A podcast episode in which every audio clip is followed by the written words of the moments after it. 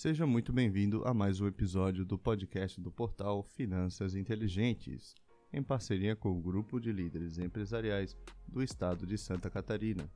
Hoje é sexta-feira, 15 de janeiro de 2021. Eu sou Victor Silvestre, assessor de investimentos, e vim aqui lhe trazer o resumo do mercado. Nesta semana, o nosso índice Bovespa fechou negativo com 3,8% de desvalorização, sendo cotado aos 120.348 pontos. Já o IFIX, o índice dos fundos imobiliários, fechou cotado aos 2.857 pontos, representando uma pequena queda de 0,35%.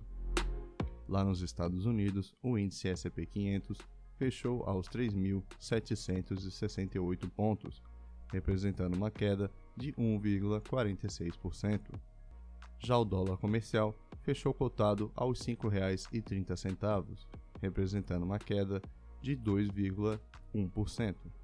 A maior alta da semana fica por conta das ações da B2W, com uma mega valorização de 12,92% os papéis estão cotados em R$ 81,30. Do outro lado da moeda, a ação que mais perdeu valor nesta semana foi da Siderúrgica Nacional, com uma mega desvalorização de 11,35%, sendo cotado em R$ 34,36 por ação. Nas notícias do cenário interno, o Banco Central colocou em circulação somente 13% do total de notas de 200 reais previstas para o ano passado.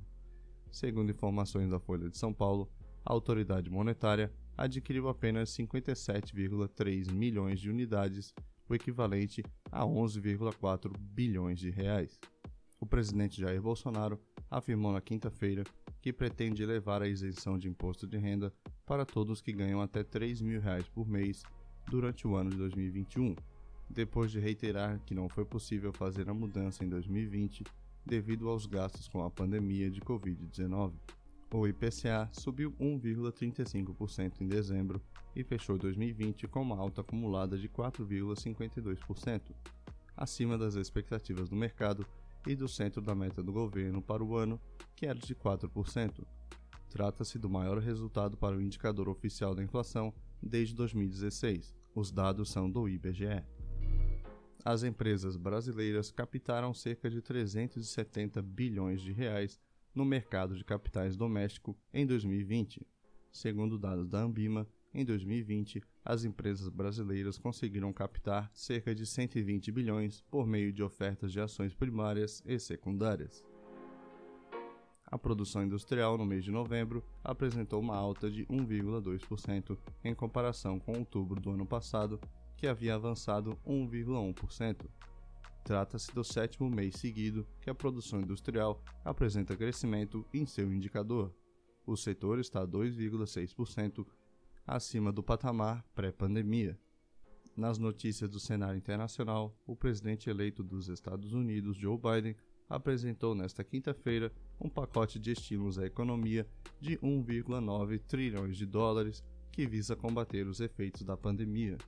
O projeto chamado de Plano de Resgate Americano inclui medidas como 1.400 dólares em pagamentos diretos aos cidadãos americanos, 350 bilhões de dólares em auxílio estadual para gastos com saúde, auxílio suplementar de 400 dólares para desempregados, 160 bilhões para o Programa Nacional de Vacinação, assim como mudanças regulatórias como o aumento do salário mínimo para 15 dólares por hora.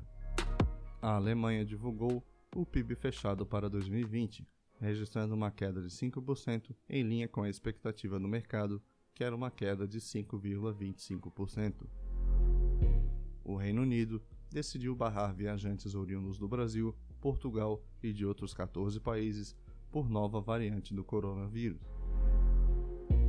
A produção industrial na zona do euro subiu 2,5% em novembro, bem acima do esperado, a Eurostat também revisou para cima a produção industrial de outubro, de avanço de 2,1% para elevação de 2,3% na comparação mensal. No panorama para a semana que vem, teremos o Boletim Focus na segunda-feira, teremos feriado nos Estados Unidos do dia de Martin Luther King Jr. também na segunda-feira, e a decisão da nossa taxa Selic pelo Copom na quarta-feira. Estes foram os destaques para esta semana. Nos siga nas redes sociais no arroba Finanças Inteligentes. Me siga também no arroba o Victor Silvestre. Eu lhe desejo uma boa noite, um ótimo final de semana e a gente se vê no próximo episódio.